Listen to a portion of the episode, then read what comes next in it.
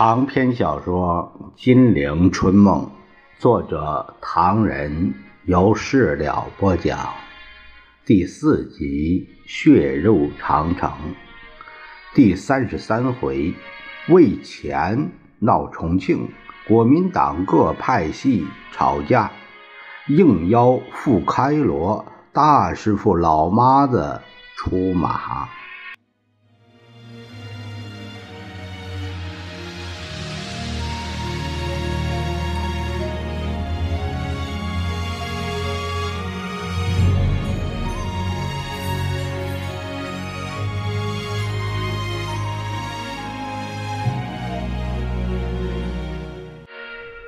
孔祥熙唠唠叨叨，还说下去：“才多呢！上海各大中学都有这些宝贝，他们一天到晚监视左派。可是左派学生哪有那么多呢？于是这批家伙就乱报一通。今天说某甲是反动，明天指某乙是人民阵线，搞得鸡犬不宁。”听说其中以济南大学闹得最厉害，白鹏飞校长在台上讲话，青社学生竟敢掏出枪来让他滚下去。后来没办法，换了个青社的干部何炳松去替他，可是也没搞好，而且更糟。双方都有手枪。孔祥熙打了哈欠，哎呀，记得有一次为了搬宿舍的问题。学生拍拍口袋老子有枪，老子不搬。何炳松的手下也拍拍口袋老子也有枪，老子一定要去搬。说的众人都笑了。啊，民国二十五年复旦大学闹大风潮，你们说是为什么呀？原来呀，潘公展想做复旦校长，就策划青社捣乱。闹得一塌糊涂，所以连老先生、老学者们都在骂他，说是太不像话了。蒋介石见他说完，连忙截断说：“好了好了，我们今天，呃，这些话呢，我一定要查，还希望你们以后继续告诉我。”他扭头转向孔祥熙，呃。你不要因为没人办晨报攻击你，便不去调查人家的事儿了。你对潘公展下了这么多功夫，这个我高兴。老孔呵呵一笑，哎，我才懒得管这些事儿呢，否则我能胖得起来。众人又笑了起来。空气虽然扭转，蒋介石的脸色可不大好看。众人又纷纷告辞。出了门口，宋子文示意戴笠上他的车。哎呀，今天他可气坏了。戴笠说：“其实还有一件大事，不过大家不好意思说。在国舅爷之前，戴笠可另有一套。”他认为走日本路线，蒋比宋强；但走美国路线，蒋就远非宋的对手了。因此，在宋之前，这炉香似乎也少不了一定得烧。于是，在车中，在宋家，戴笠又搬出一套。他说：“哎，这是民国二十四年的事儿了。”本党举行第五次全国代表大会，事前蒋委员长派戴季陶到广州征求西南实力派的意见。经过西南执行部开会商量后，提出了执监委名单，由西南出席五全大会代表团的领袖戴季陶、邹鲁带到南京，交给委员长，再转交给陈立夫，要他照办。后来，陈济棠又以私人名义提名单委员长因为他是实力派，出拟，呃，将就陈济棠，把原来的名单更改了。后来经过戴季陶力争，仍决定原来名单。但陈立夫嫌西南提的名单人太多，就吩咐他的干将少投西南派的票。啊，记起来了。宋子文说：“也记得那一次开票结果，有许多西南要人没有当选。中央党部的秘书科长，你像那方志、萧同志、张冲、徐恩增这些，反而都当选了。你记性不错，是这样的。后来委员长觉得面子上过意不去，他已经亲口答应的事儿变化有失威信。”于是呢，第二次选出了八十个人，不再投票，一律由他圈定，这才算了却了一件公案。可是还没完，哎，陈立夫的操纵还不止于此。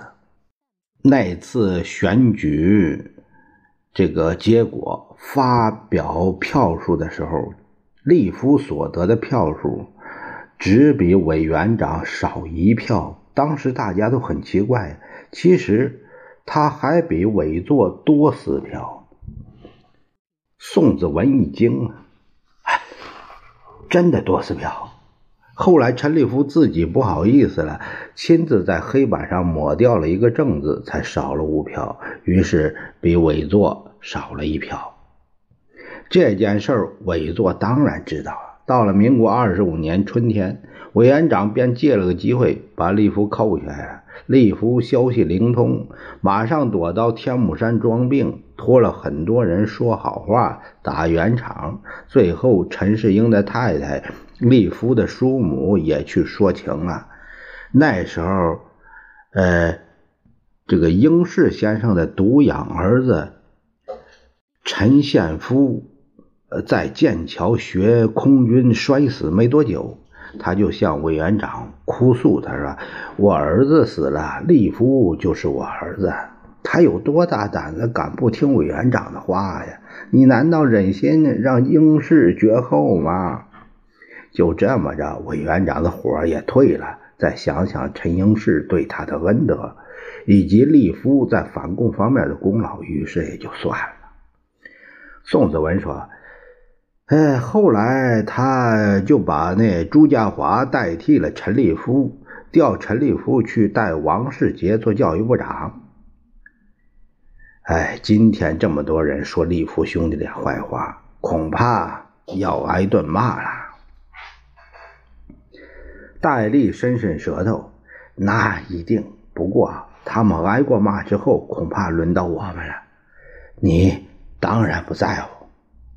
他们这个预料没错，蒋介石正派人把二陈找到官邸来，见陈立夫、陈果夫直挺挺地立在面前。蒋介石本想痛骂一场，但一想起当年落魄申江，同陈果夫等人追随张静江逛窑的那阵儿，眼前似乎出现了老鸨、惜春、老四、都督夫人、月琴、阿宝、沙利文、面包等人。一时骂不出来了，半晌，他叹了一口气：“唉，坐吧，坐。”二臣已经听到了一些，便不肯坐，哭丧着脸问：“呃，是不是有人在委座面前说我们了？”蒋介石把脸一沉：“你们知道就好。”陈果夫走前一步，做哭声说：“嗯，卑职。”可以想到，眼睛里不能容纳我们的人，还不是这几个？他指的是政学系委座。想太平洋战争发生之前，委员长侍从室分为三处：军事机密、党政，由林卫文、布雷和卑职分别担任，从没有出过事儿。太平洋战争发生不久，人家说美国人说话，那话说的对。委员长侍从室的存在没有好处，一点不民主。好，罗斯福要求民主不打紧，张跃进他们就借这一次外交压力，把侍从室取消了。陈果夫声俱泪下。侍从室取消之后，国府主席的文官处就掌了大权。变成了掌握全国政权的最高行政机关了。这个文官处处长吴鼎昌，谁都知道他是谁的朋友。现在他们得意了，倒在委座面前，在我们身上落井下石，难道非要把我们置死地不可吗？这话有软有硬，有汗有泪。蒋介石立刻又想起了当年在上海长三堂子中，娘们争相吃醋的那滋味，心也软了。他叹了一口气说：“别说那么多了，他们说他们的，你们好好做你们的。”陈立夫趁机反攻，卑职平常不轻易说人家闲话。今日之下，不得不把外面的流言转告给委座参考。外面很多人说，本党之中的政学系已经到达了飞扬跋扈的地步，再不想办法，恐怕不可收拾啊！蒋介石眉头一皱：“有这么严重吗？”报告委座，这是外面人说的，我们只能拿来做参考好了。外面人说，政学系的确厉害。战争之初，他们便准备两套手法，做到和有出路，战有出路。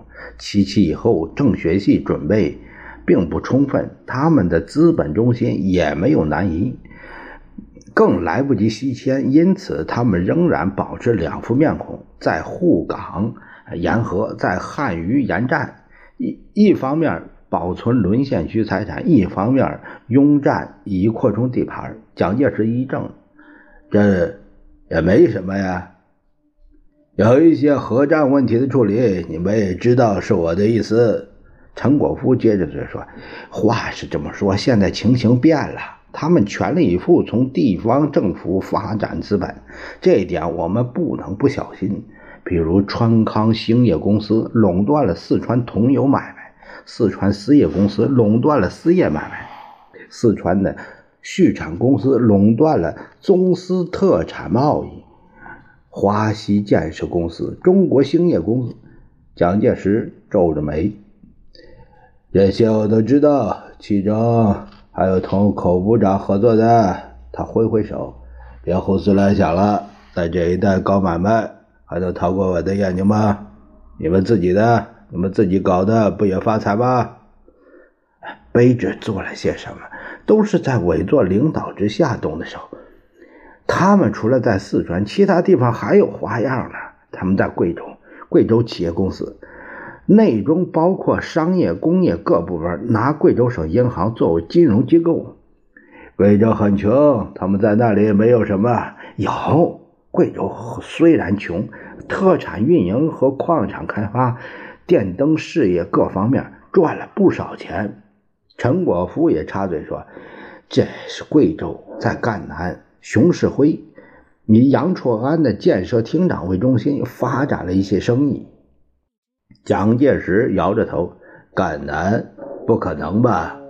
战事动荡之外，军事有罗卓英、吴奇伟，政治有经国在，他们有些什么作为啊？”陈果夫继续告状，还有福建徐学愚在那边抬着陈仪的那招牌，简直是小皇帝一个。蒋介石听到这里不耐烦了，把桌子一拍：“够了，够了！你们自己不争气，拼命说人家长，人家短，人家有不对的地方，我爱听。你尽管告诉我，我要查，我要办。可是刚才你们说……”这有什么了不起呢？做生意搞名堂，你们两个也一点也没有。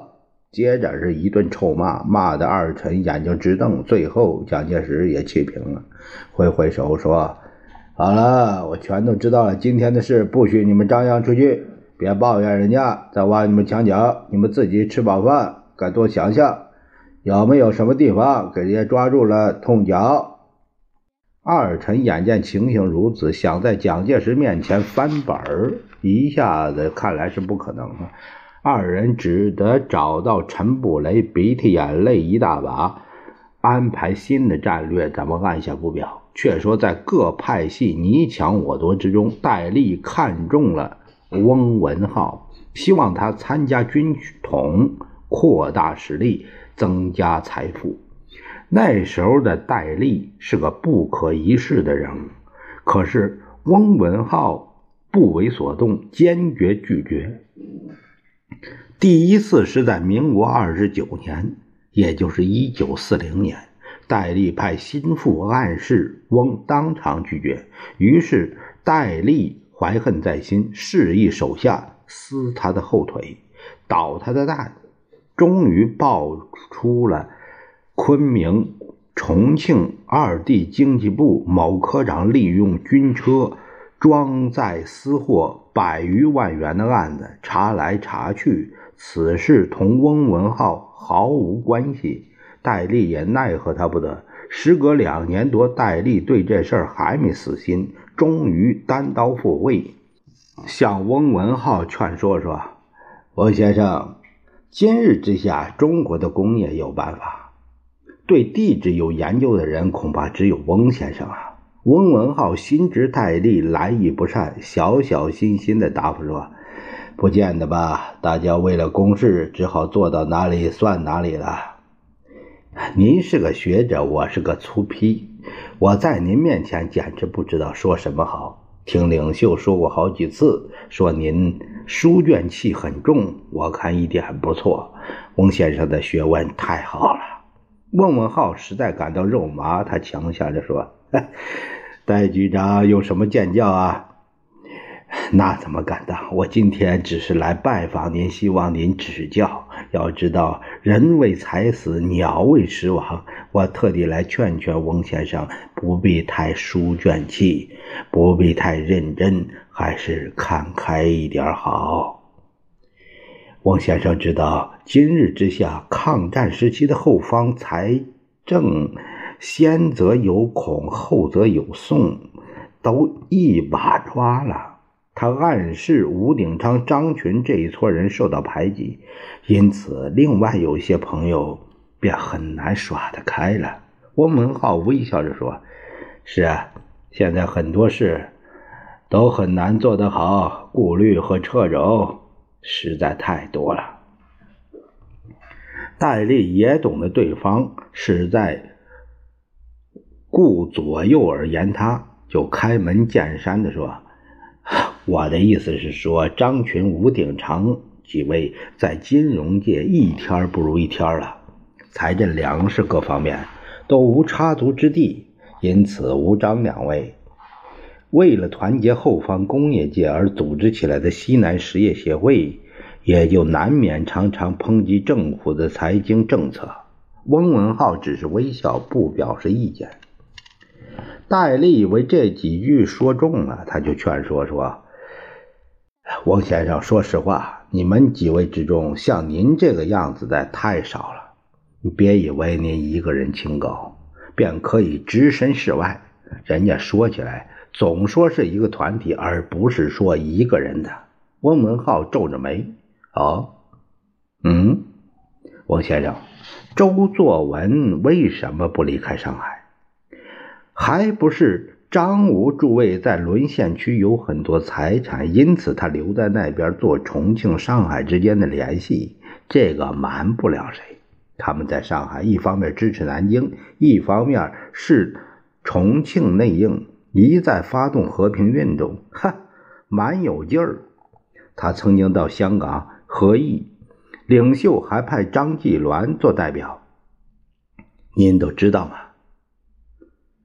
戴笠摇头摆脑，不瞒翁先生说，对于京沪情形，我很熟悉。日本人在沦陷期的经济措施，多向这些人请教。成立中储、启用钱大回，就是他们推荐的。后来成立商业统治会，这里还指使交通银行护航唐寿民出任理事长，拿到多少物资的？汪精卫的全国经委会也有我们的人。大将李胜伯在上海帮日本人办沙场，到重庆来就下榻西南实业协会，这个我们都知道。我们不但不怎么，还为永利九大不断的供给业务秘密。王先生，我们这样做为什么？我把这些秘密告诉你，又为什么呀？他不待对方开口，一脸堆笑。王先生学问好，当然猜得到。人为财死，鸟为食亡。王先生只要脑筋一转，我可以保证一点风险都没有。你只要点个头，两口都不必开，一个字儿也不必写，包您金子元宝滚进门来。万一出了事儿，自有人认罪，连砍头都不知道内中有你我两个人的份儿。这个实在是百利无一弊呀，王先生，同意了吧？汪文浩长叹一声：“唉，戴局长，刚才您说我书卷气重，就让我书卷气重下去吧。你说的那一套对于我一窍不通，不奉陪了。”说罢送客。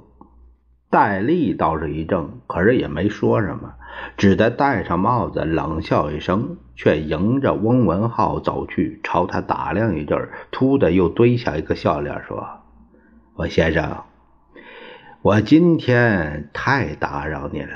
您是这样一个正人君子，真是我佩服的五体投地。”他伸出手去，好，翁先生，再见。以后有什么关照，请随时通知我，一定前来领教。您有什么事儿要我帮忙，我一定出力做到。我真是佩服您，希望您不要嫌我是个大老粗，能够交一个朋友。翁文浩默默无言，只是礼貌的把他送出大门了事。戴笠上车子，气得咬牙切齿。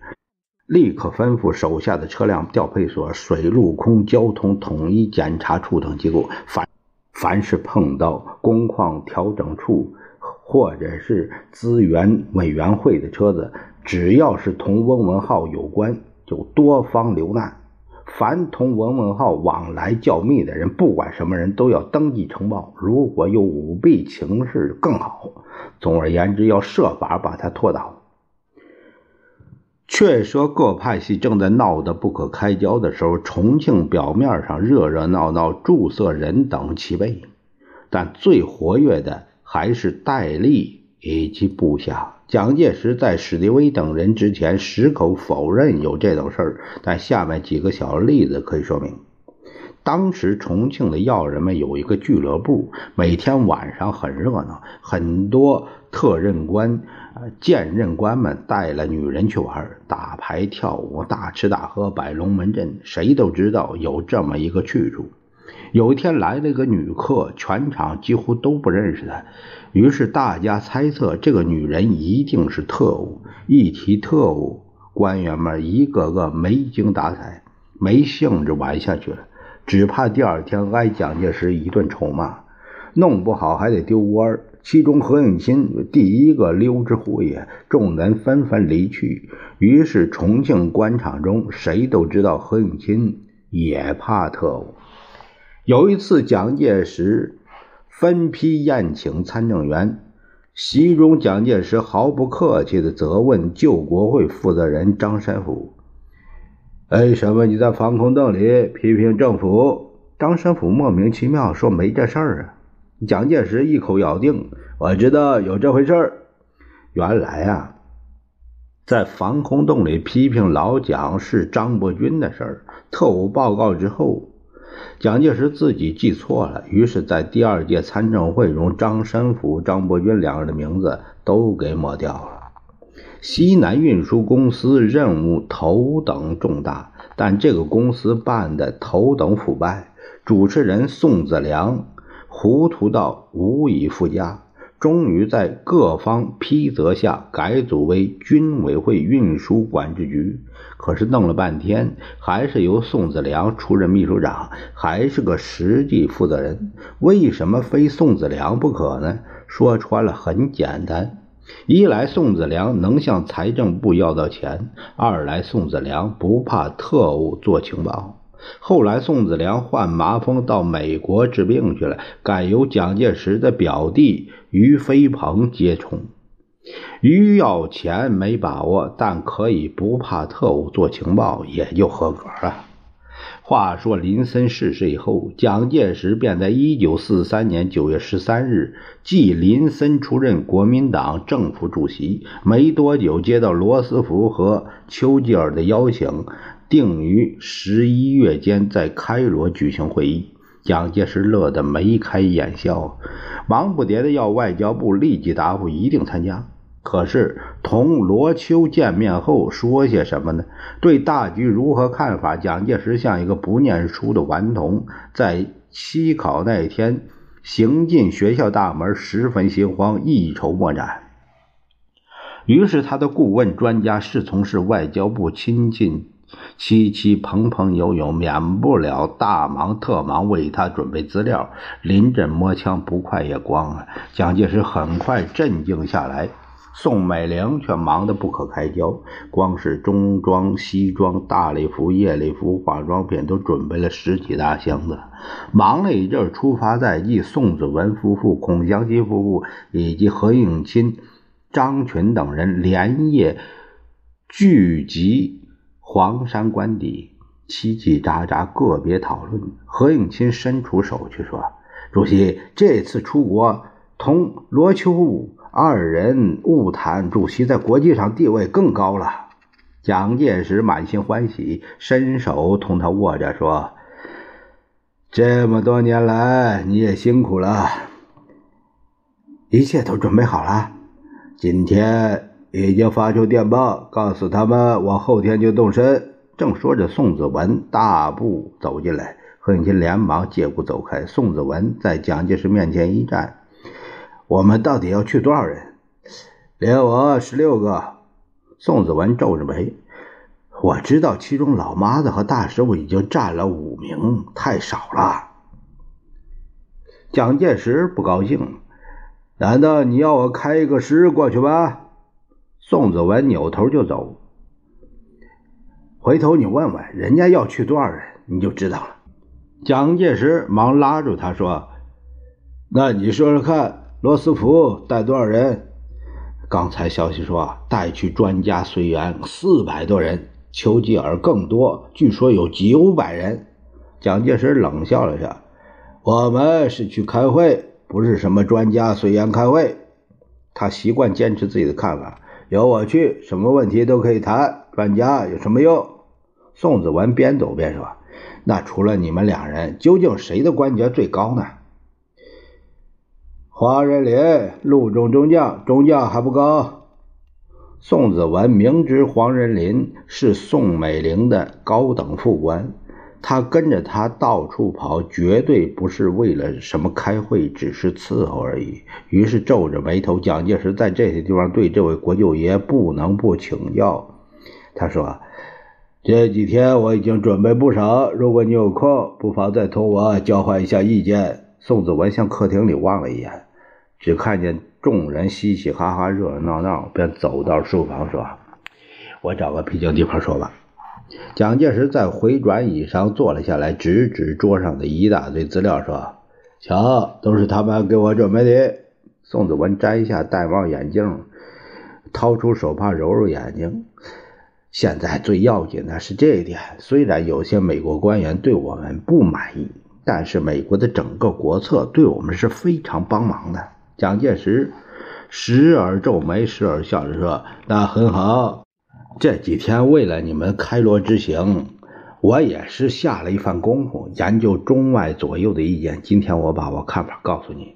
这个要从前年德国攻打苏联说起。哎，这个极其重要。”希特勒这样做有两重目的：在战略目的上，企图以闪电攻势在六个星期内解决苏联，然后携着乌克兰的小麦和高加索的石油，西进可以袭击英伦，南下可以直破苏伊士河。在战略目的上以后，他企图拿下反共姿态，诱英苟合，组织反苏统一战线。五月十日的。赫斯菲鹰就是这个企图的高潮。希特勒是很厉害，不过希特勒是错了，六个星期解决苏联太夸大了。英美苏三国关系的发展也使希特勒的战略目的趋于毁灭。丘吉尔发表了援苏演说，表示继续对德作战，绝不苟合，援助苏联。丘吉尔说：“苏联的危机就是英国的危机，同时也是美国的危机。”接着，美国副国务卿威尔斯有谴责希特勒对苏联奸诈的攻击。